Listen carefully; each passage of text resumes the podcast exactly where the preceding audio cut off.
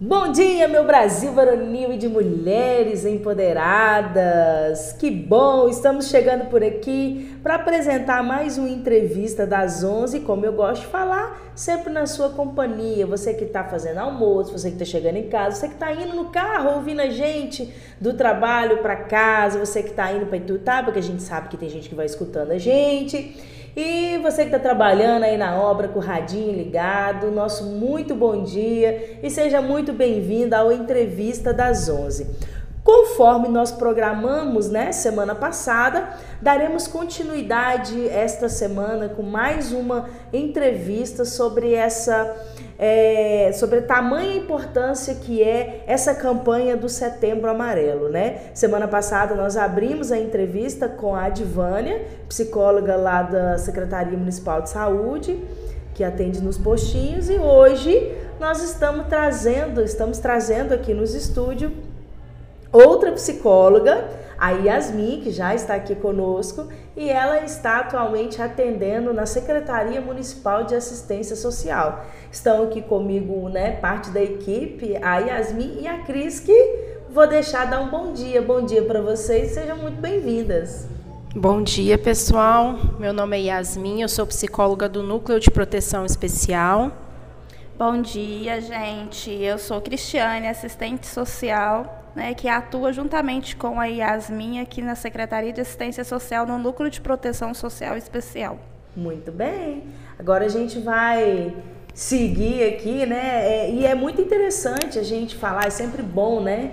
Saber que, como falamos na semana anterior, o município de Capinópolis está aí com a política pública de saúde à disposição e também a política pública de assistência social também está à disposição e está aí, estamos todos juntos nessa campanha né, do, setembro, do setembro amarelo de prevenção ao suicídio. Então, primeiro, ô Yasmin, vou pedir você para se apresentar, porque muita gente não conhece, eu particularmente também não a conheço. Gostaria que você falasse um pouquinho sobre você, sobre sua formação e sobre a, o seu, a sua função, né, como psicóloga lá na secretaria. Pode deixar.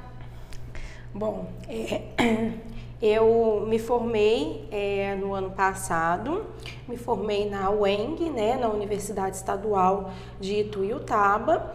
E, e bom, eu comecei a atuar aqui esse ano na assistência social, é, eu tenho formação de psicóloga, tenho especialização na área de psicologia social. E aí eu entrei para trabalhar é, especificamente no núcleo de proteção especial. Aqui no município, como nós não temos é, é,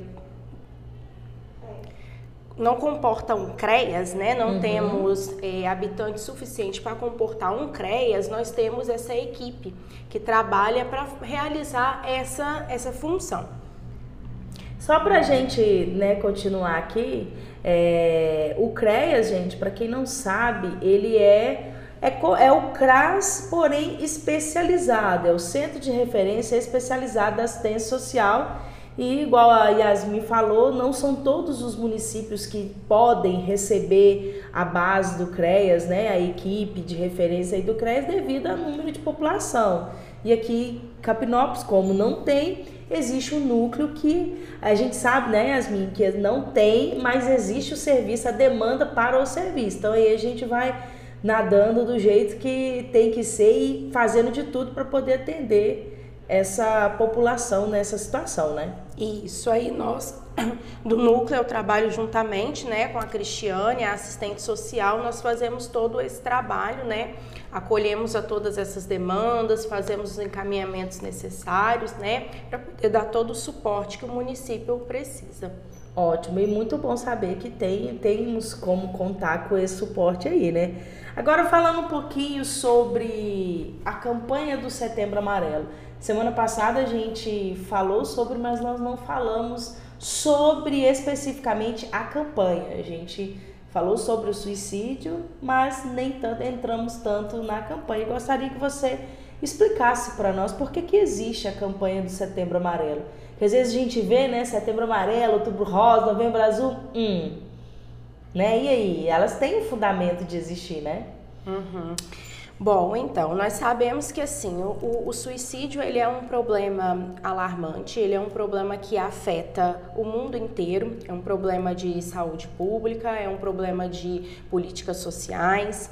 Ele está entre as 10 principais causas de morte no mundo e devido a essa situação, é, o Centro de Valorização da Vida ele criou em 2015 essa campanha para poder conscientizar né, e dar mais visibilidade e engajamento para esse uhum. assunto, né, que é tão importante. Essa cor amarela ela foi escolhida devido à, à luz do sol, né, que simbolicamente ela representa a vida e estar vivo. Uhum. E assim, a Divane até comentou semana passada, eu achei interessante agora que você falou que surgiu a partir de 2015, né?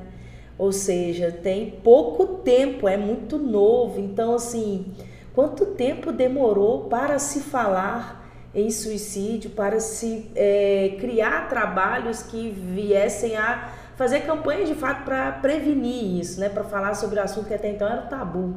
Sim, sim. Até nos dias de hoje a gente percebe que ainda assim existem muitos mitos relacionados a esse assunto, né? Existem muitas falas carregadas de preconceito que a gente ainda precisa combater, né? Mas a campanha hoje em dia ela já ganhou é, muito apoio, tanto de instituições públicas quanto privadas, né? Então, assim, tem um engajamento muito bom. É, boa parte da sociedade conhece, entende na importância dessa campanha e cada vez mais é importante que a gente fale desse assunto.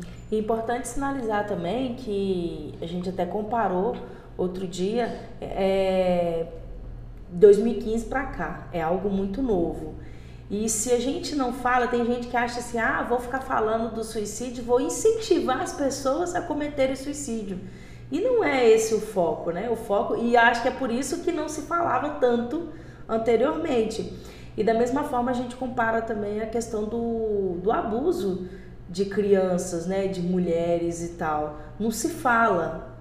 Então abafa o caso, mas existe há quanto tempo, né? Então, quanto tempo mais nós vamos esperar para poder falar? Então a gente fica muito satisfeito em conversar sobre isso, em abrir o microfone aqui na rádio, por exemplo, e falar sobre o assunto, porque ah, às vezes a pessoa está aleatoriamente na casa dela ouvindo uma música, ah, vou parar, ó, oh, vou, vou ouvir sobre isso. Quem às vezes já passou por isso, talvez vai entender melhor, talvez vai voltar, né, vai procurar ajuda, ou quem está pensando, talvez a gente consiga atingir e que essa pessoa procure ajuda e resolva logo, né? Então, a, a necessidade disso e muito bom saber que Capinópolis está muito bem parado para atender essas demandas daí, né? E assim, tem a Secretaria Municipal de Saúde, igual a gente falou, que tem toda que quando a gente lembra, né, de campanha, de atendimento, a gente remete logo à saúde, né? Mas a política de assistência social também está aí. Então, qual que é o papel da política de assistência social frente ao Setembro Amarelo? É, bom, Deise, como você mesmo falou sobre a importância da gente falar sobre esse assunto, né? Eu acho que, primeiramente, antes da gente tentar resolver uma situação, a gente precisa reconhecê-la, né? uhum. né? Então eu acho que o trabalho da assistência social ele está muito nisso, na conscientização. É um trabalho de prevenção.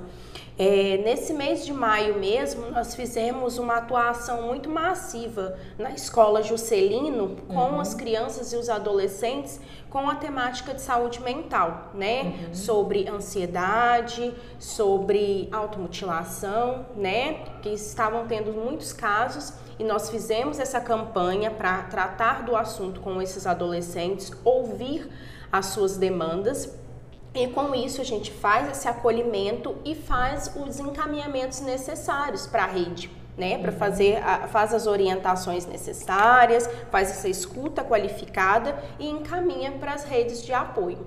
E como que foi isso lá na escola? Acho interessante perguntar, né?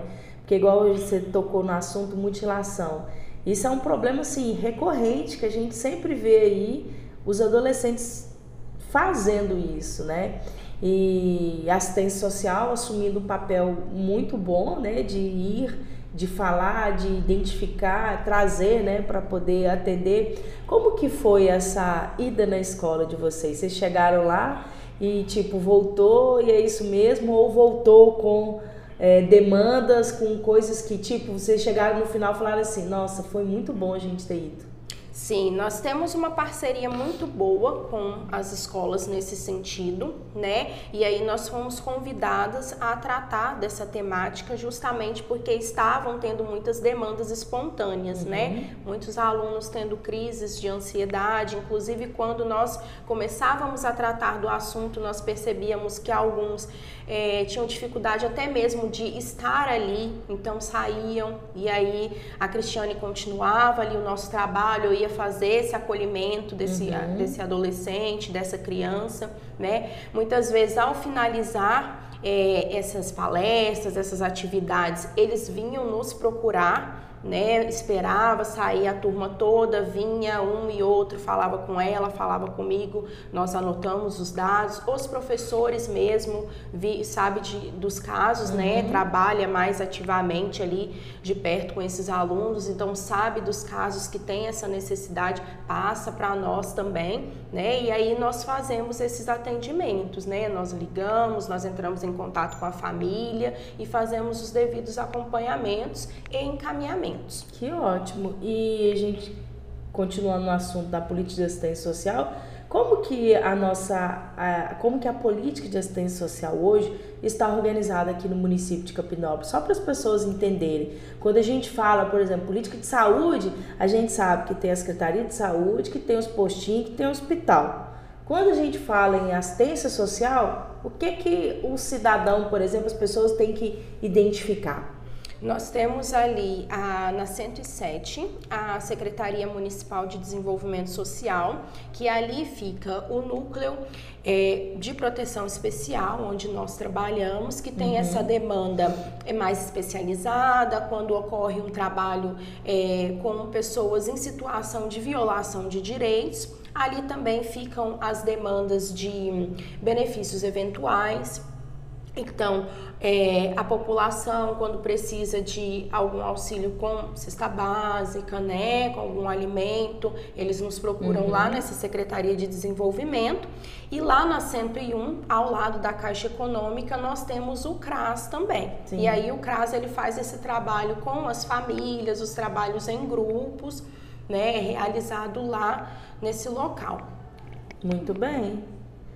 Tem também o Conselho Tutelar, que também faz parte da rede, né, Isso, da política também social. temos o Conselho Tutelar, que atua né, ativamente ali nesse trabalho com crianças e adolescentes. Lá na Secretaria de Desenvolvimento Social também, gente, nós temos o programa Criança Feliz, hum. que é um trabalho muito interessante que é feito é, para trabalhar o vínculo da mãe com os filhos né? É um trabalho muito importante que é feito que a gente tenta sempre trabalhar a família por um todo, né? Que a gente uhum. acha muito importante esse trabalho integral, não só com o indivíduo, mas com a família por um todo. Ou seja, estamos muito bem servidos, então cabe aí a população procurar para poder ter o atendimento necessário. É, existem alguns fatores, né, que são relacionados à vida de uma pessoa. E esses fatores eles podem atuar como proteção para o suicídio. Quais são esses fatores? Bom, quando a gente pensa nesses fatores de proteção, a gente pode pensar nesses fatores de proteção tanto para prevenir como também para auxiliar nesse indivíduo quando ele já está em sofrimento, né, passando por essa situação. E aí a gente pode pensar nesses fatores tanto numa esfera mais individual, então aí a gente pode colocar a questão de hábitos saudáveis, né, uma alimentação saudável, a prática de atividades físicas, é, ter um tempo para si, para refletir sobre a sua vida, ter os seus momentos, fazer coisas para o seu bem-estar, né, uma boa leitura. E aí daí a gente já parte também para as esferas sociais e aí, quando a gente pensa em relacionamentos sociais, a gente já inicia ali da família. Então, uhum. um bom relacionamento familiar, uma família que acolhe, uma família amorosa, uma família onde há respeito. né? A partir daí a gente pensa também nas relações sociais dentro da escola, no caso de crianças, adolescentes ou até mesmo os profissionais, dentro do trabalho né? Ou atividades extras, extras curriculares, fora do trabalho, participar de, de jogos, de times, enfim, né? Isso são fatores de proteção que auxiliam essa pessoa tanto para prevenir, para que ela tenha uma saúde mental mais estável, como também para ajudar nesse processo, caso ela já esteja nesse processo de, de sofrimento e adoecimento essa parte da gente, é, por exemplo, às vezes essas coisas passam tão batido, né? No nosso dia a dia e tal. Essa semana mesmo, uma pessoa entrou em contato comigo, do meu vínculo de amizade, falando que uma amiga nossa em comum estava até passando por alguns problemas. E até me pediu para entrar em contato e tal. E aí eu protelei um dia, esperei no outro dia, eu falei, gente, eu preciso ligar né? Às vezes o corre-corre do dia para e aí eu fiquei assim, será que, né? Será que não vai ser uma conversa boa que vai ajudar a tirar ela dessa, porque ela está deprimida, tal, não estava numa situação de depressão, mas está deprimida e tal. E aí a importância da amizade, né? São, são coisas que podem proteger sim de uma pessoa vir a um dia cometer um suicídio. E às vezes a gente fecha o olho para isso, né? Passa batido em coisas que são tão simples. E esse corre-corre do dia, essa tecnologia rápida, as coisas tendo tudo num clique, muito rápido, às vezes perde esse relacionamento, né? Igual você falou aí, essas relações sociais, essa relação dentro de casa, com os amigos, no trabalho, às vezes passa muito batido. E o quão isso é importante para a formação é, nossa, né? Quem não acha bom? Você acha bom? Sim, Bater um papo bom sim. com alguém, conversar, não é? E você, como psicólogo, deve saber de fato tanto que isso uhum. é ótimo, a, fala, né? A gente uhum. pôr para fora as coisas que a gente está sentindo. Então, isso pode sim, né? Resolver, talvez melhorar a situação de alguém. Sim, é, a gente pensa, parar para pensar hoje em dia, assim, você falou essa questão da correria do dia a dia. É, a gente percebe muito nas famílias que hoje o, os contatos estão muito hum, é, fragilizados, né? Às vezes ali dentro de casa, o pai conversa com o filho, tá ali, o pai tá no quarto, o filho tá na sala ou vice-versa e manda uma mensagem para falar algo que poderia ser dito ali cara a cara, uhum. né? Ou amigos mesmo. Às vezes você pode não, não ter essa oportunidade de ir lá perto da pessoa, de conversar, de tocar, mas faz uma ligação, né? Conversa, porque essa questão de mensagem às vezes fica algo muito frio. Uhum. E realmente, é, uma conversa muitas vezes é, é, pode tirar a pessoa daquela situação ali de, de desamparo. Porque quando a pessoa está nesse, nesse momento de sofrimento, ela se vê desamparada. Geralmente ela tem essa impressão de que ela está sozinha, uhum. de que uhum. ninguém entende o sofrimento dela, de que ninguém se importa, que a vida dela não tem valor. E muitas vezes a gente acaba reforçando isso quando a gente não, não percebe ou quando a gente deixa passar, a gente simplesmente se fecha para os nossos problemas, para as nossas preocupações, para a nossa correria do dia a dia e acaba não percebendo né? E isso vai adoecendo muito mais as pessoas à nossa volta. E, enfim, né? E a gente tem que preocupar com esses Sim. laços, essas coisas pequenas. Eu lembro que na época que começou a pandemia, o isolamento, né? É, social, todo o distanciamento, as pessoas ficando em casa. Eu lembro que saiu muito meme, muita piadinha, assim, né? é, filhos e pais que não se viam dentro de casa Sim. estão se encontrando agora durante a pandemia e tal, levando para o lado brincadeira, mas é muito triste e sério é. esse problema, né? E de, deixa os meninos para lá, deixa o filho para lá e às vezes não preocupa. Eu falo assim, o Yasmin, que são detalhes muito pequenos. Por exemplo, é, eu sou casada, né, com a Divânia, e aí a gente tem umas coisas pequenas que às vezes alguém vai ouvir e falar, não, é bobeira, para que isso? Mas, por exemplo, é, quando eu faço o almoço, ou às vezes quando ela faz o almoço, a gente sempre quando tá almoçando fala, ô oh, meu amor, muito obrigado por essa comidinha gostosa. É muito importante esse reconhecimento, né? Exato, e não é, uma, e, e não é algo estrondoso, mas é algo que às vezes você faz, por exemplo, vamos dar um exemplo da comida, né? Quando você faz uma comida, você quer ser elogiada, né? Sim. Você quer que a pessoa, você quer agradar o outro com a sua comida, agradar você também, óbvio. Uhum. Mas é, são detalhes pequenos que às vezes, quando precisar que seja algo grande, a gente já vai ter o hábito de fazer, Sim. né? Porque começou pequeno. E às vezes a gente vê tanto aí, né? Mãe falando, criticando o filho, falando, é, ah, você não presta, você não vale nada. E aí às vezes a criança vai carregando aquilo, cresce com aquilo e aí, né? Vai para onde? Pois é, vai criando essas crenças, né? É importante para a nossa autoestima mesmo esse reconhecimento, essa valorização. E é importante você falar da questão das crianças, porque ali elas estão num período de desenvolvimento, de maturação, de entendimento, né? Então é importante que os pais tenham esse cuidado com as palavras, né? Elogiar quando o filho faz algo legal, quando uhum. não faz correto, elogia o que foi feito de correto e fala, olha, mas teria uma forma melhor de fazer, né? Vamos tentar fazer dessa, desse jeito, o que, que você acha, né? Então, aprender a conversar, né? Aprender formas de falar que sejam mais afetuosas, né? É, e tem até uma música, né, do, do Chorão, né, que felizmente cometeu aí o suicídio, e ele até fala num trecho da música: ninguém te perguntou como é que foi seu dia.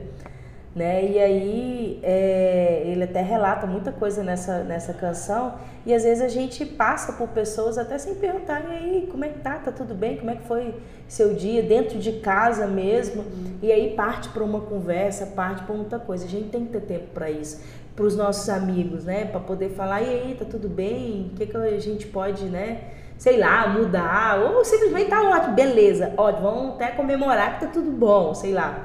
Mas é, essas coisas pequenas fazem de fato muita diferença na nossa vida. Se alguém que esteja escutando a rádio, que né, tá aí dentro vendo a campanha acontecer, quiser procurar o CRAS, né, ou a Secretaria de Assistência Social, em relação a esse assunto sobre o suicídio, qual que é o procedimento?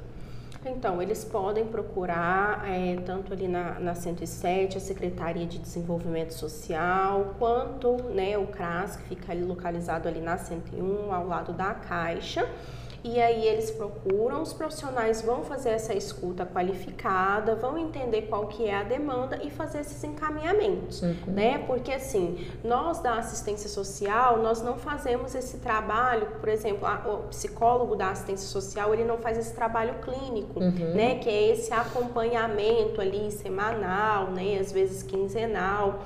É, então a gente faz o, o, o encaminhamento para as instituições, né, para os profissionais que são necessários, mas também o CRAS ele faz uma atuação muito importante para que esse trabalho seja integral. Uhum. Porque aqui, quando a gente fala nessa questão é, dos fatores de proteção, e aí a gente pensa né, que nós somos seres sociais, nós estamos inseridos dentro de um contexto. Então, não dá para você trabalhar o indivíduo por si só. Então, o trabalho do CRAS, é, ele entra nessa questão dos vínculos sociais.